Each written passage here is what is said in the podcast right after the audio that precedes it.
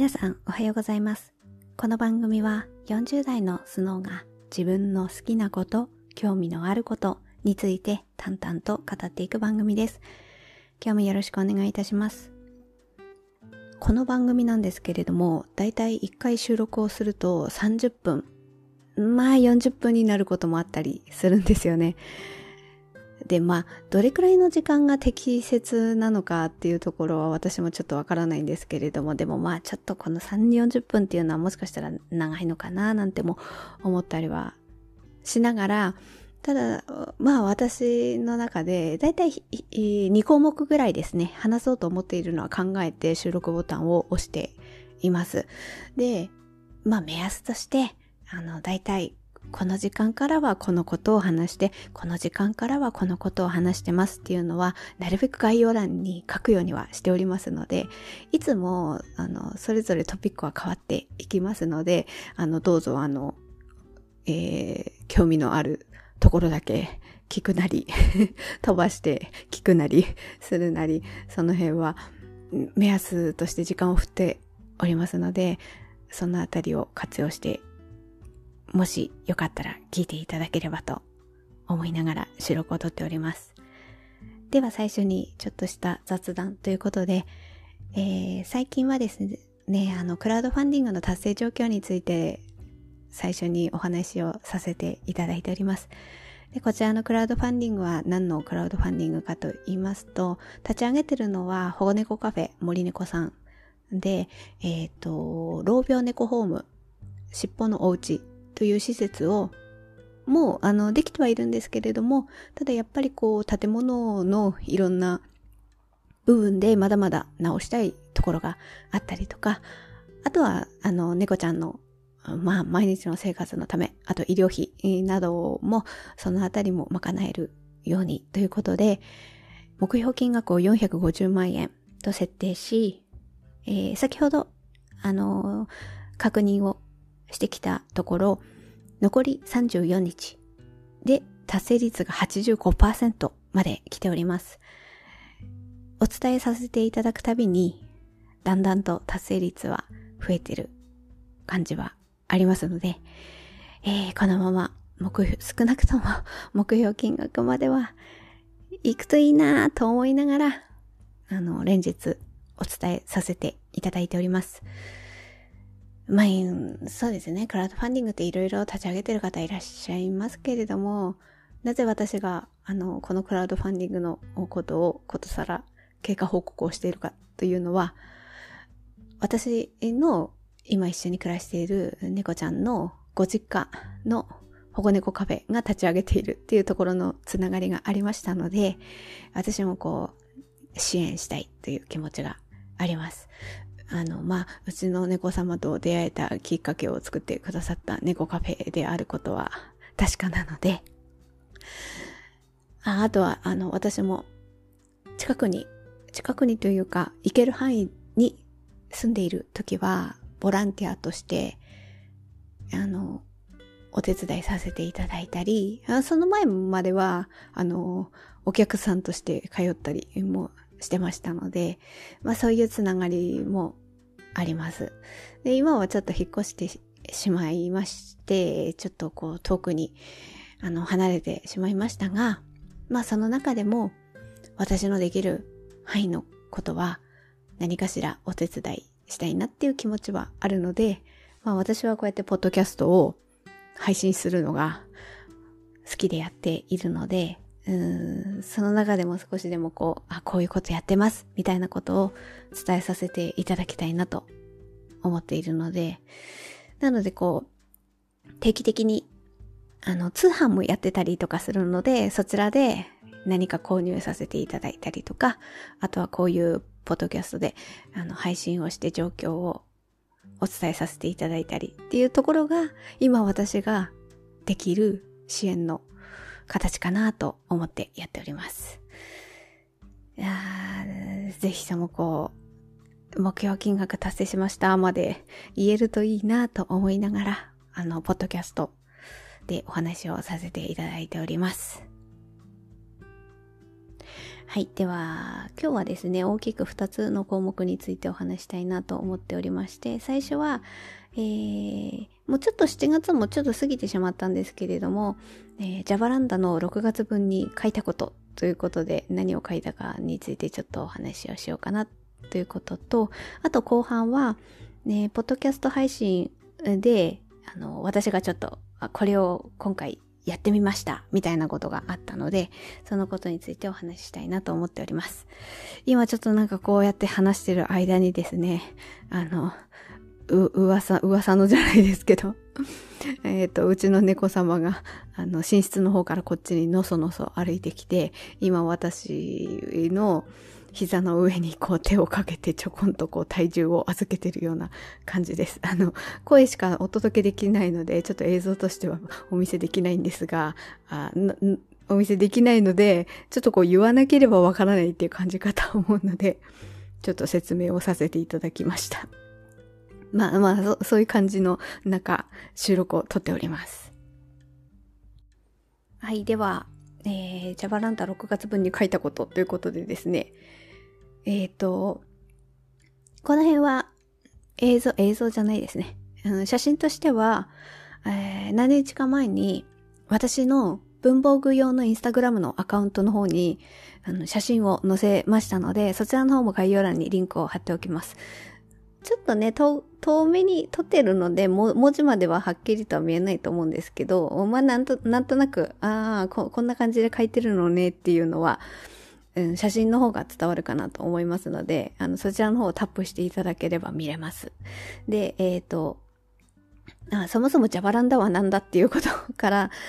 説明させていただきますと、えー、システム手帳のリフィルなんですよね。で、えー、こちらはこうジャバラ型になっておりまして、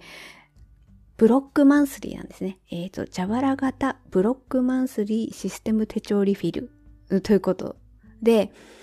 えー、サイズが何種類かあって、英語スリム、バイブル、野鳥、ミニロック、マイクロファイブという感じでサイズ展開があるんですね。で、私は、まあ、今回説明させていただくのは、バイブルサイズのジャバランダについての説明になるんですけれども、もうとにかく他の、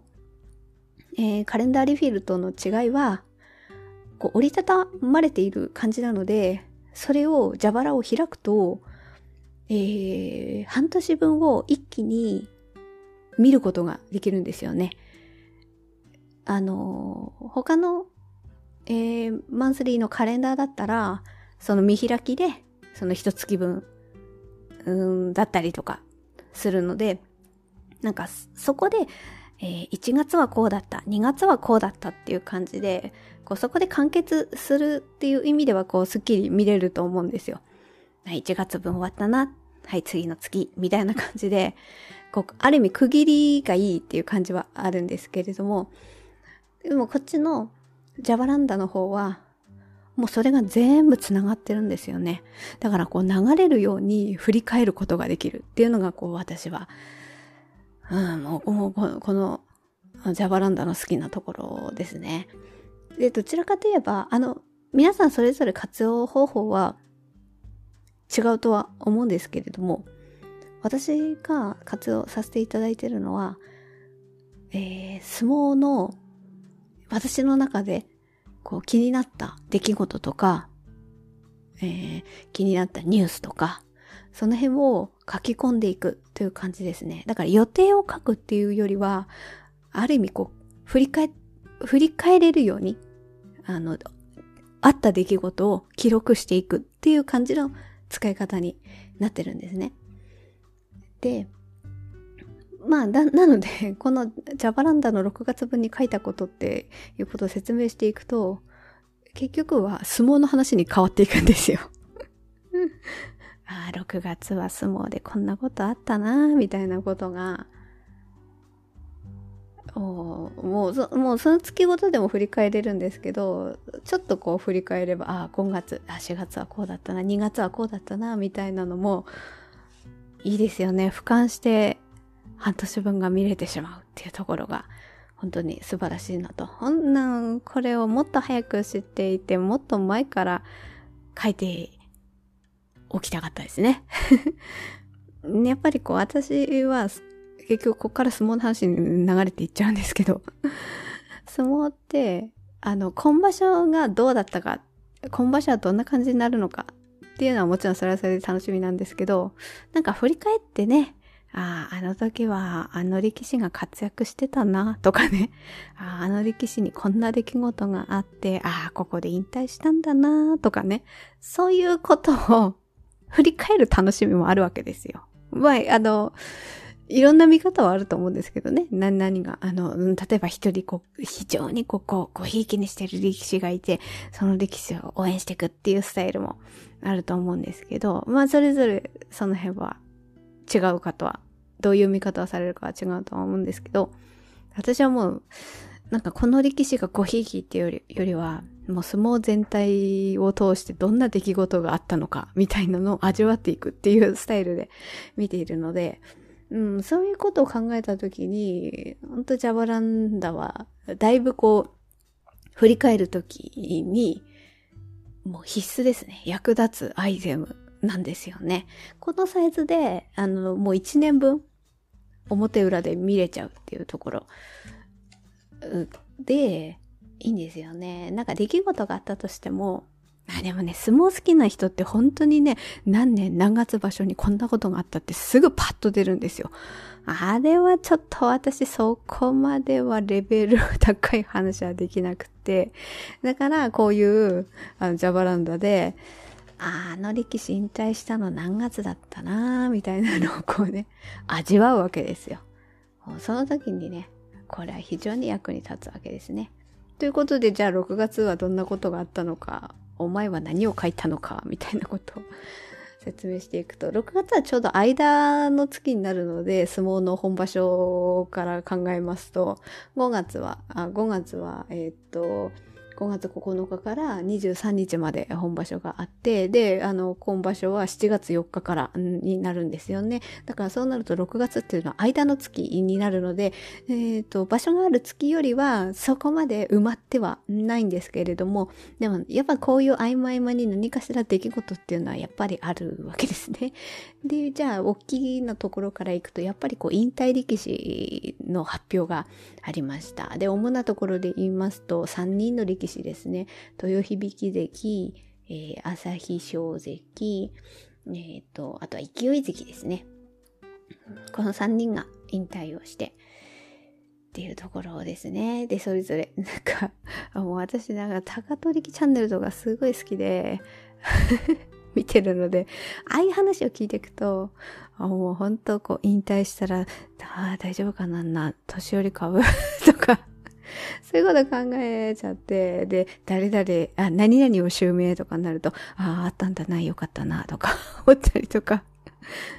あ、大丈夫かな、この、借りてるやつなのかな、とか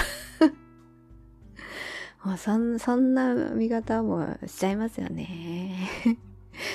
まあまあまあ、まあ、そういうのは気になりつつも、この3人の親方はそれぞれ、あの、襲名の名前があるので、そちらで、あの、なんていうか、これからもね、あのー、相撲協会の中で、ね、あのー、お姿が見れるんじゃないかな、なんては思ってます。で、えっ、ー、と、あとは、大きなところで言えば、まあ、ちょっとこの辺はなかなか切ないところのニュースになっちゃうんですけど、11日に、あの、朝の山のあれが決定しましたね。うんどういう形で、うん、まあまあ、処分っていう言い方もするのもちょっと切ないんですけどね。うん、この辺で6場所停止っていうところと、あとは15日にはあの CM 契約したんですよね。その契約が解除になったとか、ちょっとこれはまあ切ない、うん、寂しい、ちょっと私も複雑なニュースなんですけど、まあこういうのも、うん、まあ、あこんなことがあってっていうね。で、その先に、こんなことがあったけど、ああ、こうなったね、みたいな、いい方向のニュースにつなげられるといいな、っていう。だからその、なんていうか、一つの通過点っていう言い方もいいのかわかんないけど、まあまあ、そういう意味でね、こういうニュースもちょっと複雑ながら書いてます。で、あとは、18日に、あの、毎年日刊スポーツで、あれがやってるんですよ。何でしたっけ？えー、人気、人気、な、なんて、えー、大相撲総選挙ですね。大相撲総選挙やっていて、私、あの、気づいた時は、なるべく、その日の日刊スポーツ買うようにしてて、今年も購入いたしました。で、あの、あれですね。あの私あの、スクラップブックつけて いて、ニュースの記事なんかを切り取って貼ってみたいな感じで、もうそういうのにもちゃんとこう記録として残しております。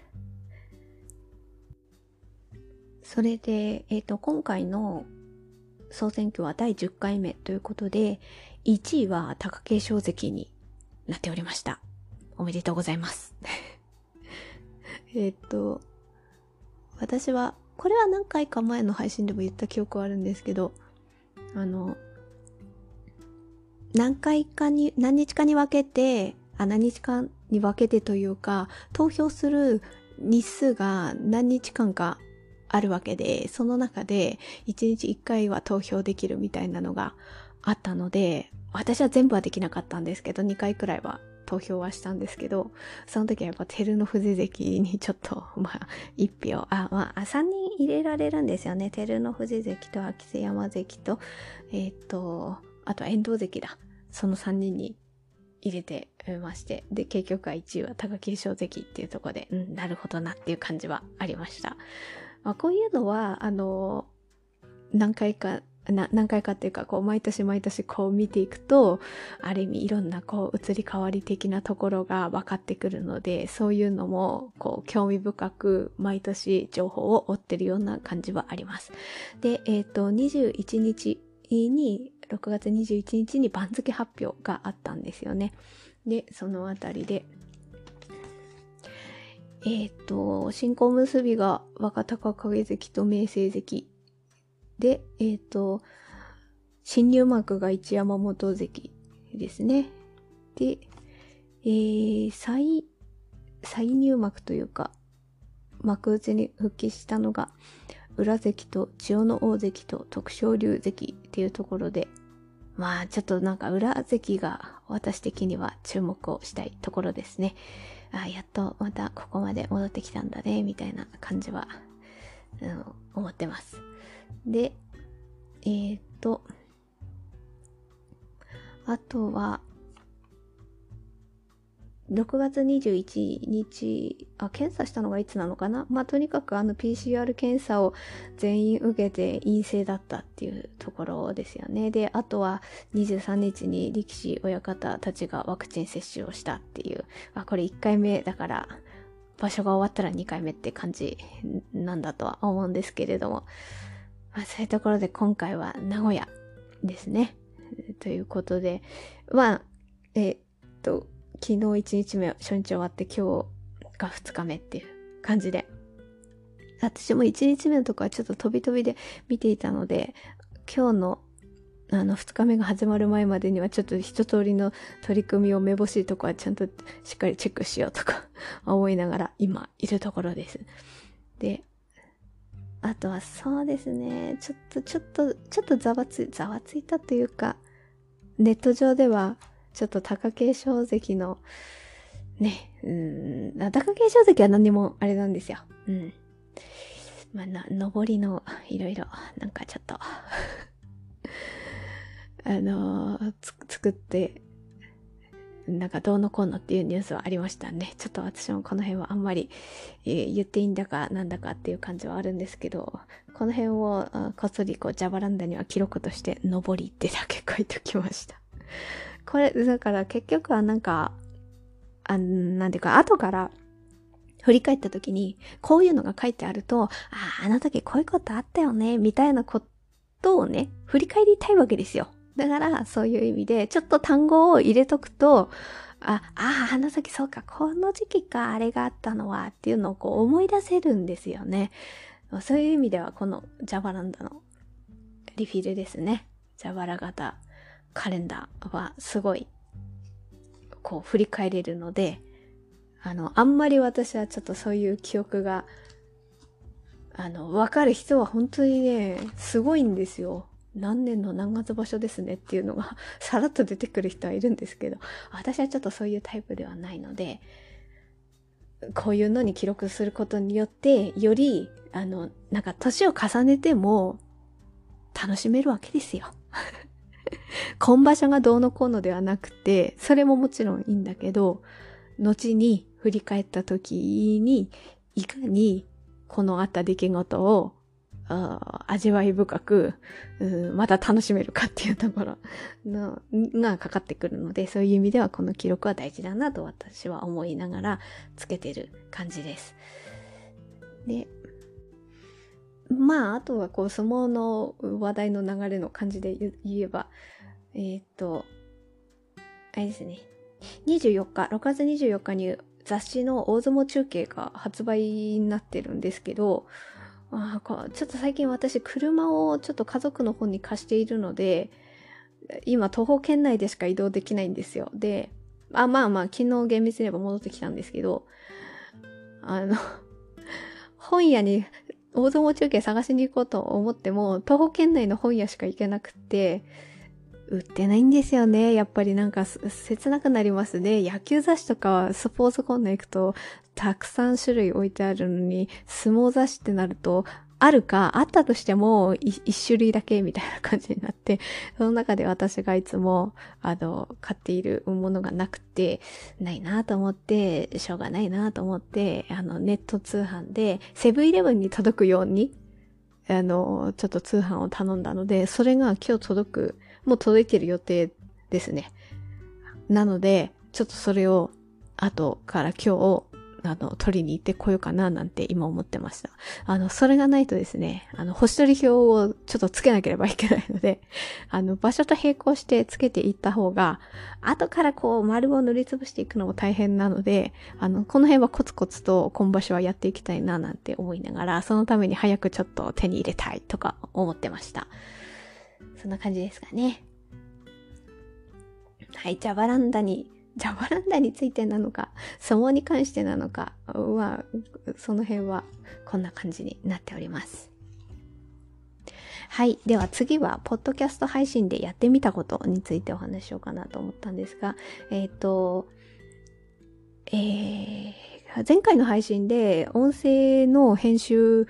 のソフトの話をちょこっとさせていただいて、で、この辺は、私こういうことできましたって言うんですけど、あの本当に、あの、なんていうか、何にも知識のないところから、0から1にする作業っていうところから私スタートしながら、このポッドキャストをやっているので、あの、こういうことができましたって言ったところで、いや、そんなのもうみんなできんじゃんって思う人は思うと思うので、あの、そ、そういう段階だと思って聞いてください。何か最新情報を、あの、お届けしますっていう趣旨の番組ではないので、その辺だけご理解をよろしくお願いいたします。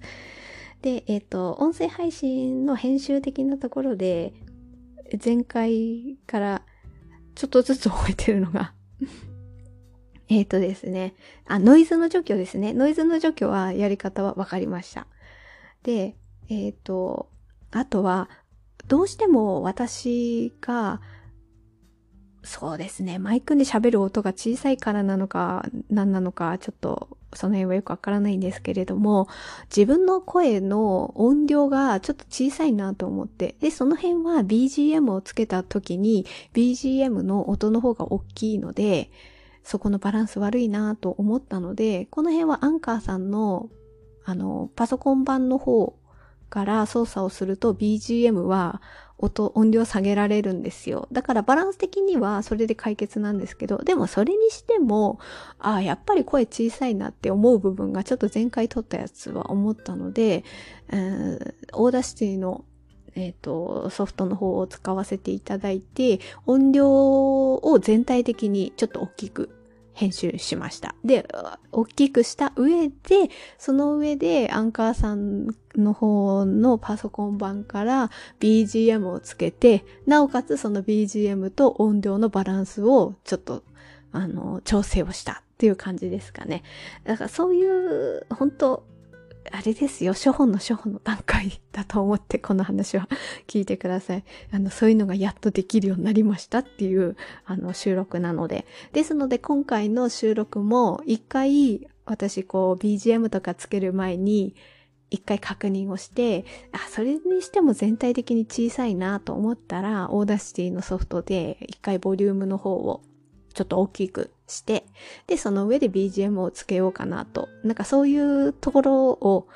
あちょっと、あの、本当に、これって些細なことっちゃ些細なことなんですけど、でもこう聞く上では、結構やっぱ重要なポイントかなとは思うので、そういうポイントは抑えながら配信をできるようにしていきたいなとは思ってます。で、それが、あの、まあ、音量に関することですね。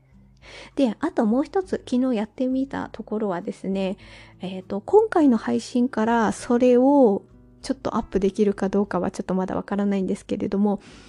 えー、ポッドキャストの方っていうのはカバー画像が付けられるんですね。で、そちらの方のカバー画像を私は最近は、あの、ブレンディさんのホームページに行くと、くつろぎメーカーっていうのが作れまして、で、それが、あ少し前に、あの、作って、あの、猫、イラストをで、あの、人物像を自分の好きなようなパーツを組み合わせて作れるんですが、その背景画像一緒に写す画像、画像っていうかイラストですね。イラストで猫と一緒に写せるのも選べるんですね。で、それが気に入ったので、私はそちらのブレンディさんのくつろぎメーカーのアイコンを使わせていただいてたんですけれども、なんかこう、やっぱこれからこう、フォトキャストを配信していく上で、あ、やっぱちょっとオリジナルで作った方がいいかなと自分で思ったので、えー、キャンバという、えー、これはサイトですね。サイトに行きますと、これアプリ版もあるんですけれども、えっ、ー、と、パーツを選んで組み合わせることによって、あと文字も入れたりもすることによって、えー、例えば YouTube のサムネイルだったりも作れますし、テンプレートも豊富にあるので、その辺を組み合わせることによって作れるんですね。で、プラスアルファ課金をしますと、こう、えっ、ー、と、有料のイラストだったり写真だったりっていうのもあるので、それに入ることによって、よりあの種類豊富なのが選べるというようなサイトがあるんですね。でもまあ私はそこまで、あの、ななんていうか無料のものの中から選んで組み合わせて作るのでいいですっていう感じですので、私はその範囲でちょっと作ってみました。えーえー、まあ真ん中に結局タイトル 思いつかなくてそのままシンプルにスノーのラジオっていう風に してるんですけど、それをこうタイトルとして真ん中に文字、まあ、あの、はっきり読めるように真ん中に置いて、で、背景画像をちょっとこう、カフェとか、カフェ風っていうか文房具もちょっとある。コーヒーと文房具類と、あとパソコンと、なんかその辺を俯瞰した写真があったので、で、そちらを使わせてもらって、それをちょっと透明化して、で、その上に、えっ、と、白い枠をつけて、で、真ん中の方にスノーのラジオっていう風に。で、文字だけ入れると、ちょっと背景のバックと重なって、ちょっと読みにくかったので、ちょっとこう、絵の具の背景、絵の具で描いたようなちょっとピンクのくすみカラーにしたんですけれども、そちらを背景に被せることによって文字がちょっと見やすいようにというような感じで。はい、ちょっとこれは私のできる 範囲の、あの、能力を駆使して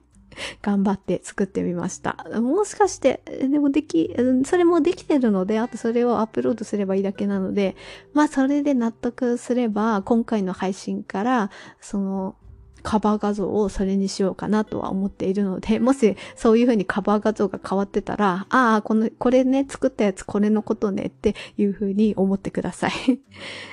まあ、こんな感じで私なりにポッドキャストを配信する中で、ちょっとずつこういうところができてきました。そういう、これを覚えましたとか、本当にそれは処方的なことなんですけれども、その過程を私はこの配信に載せて あ、やっとこの人ここまでできるようになったのねっていうところを、ある意味こうストーリーを追うように、あの、なんかここの場に残せていけたらいいなと思って、今お話をさせていただきました。はい、えー、今回はこんな感じですかね。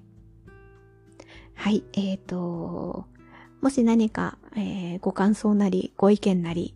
ありましたら、ツイッターもやっておりますし、あとはお便りフォームもありますので、そちらの方からよろしくお願いします。概要欄にリンクを貼っておきます。ではまた近いうちに収録を撮りたいと思います。聞いていただいてありがとうございました。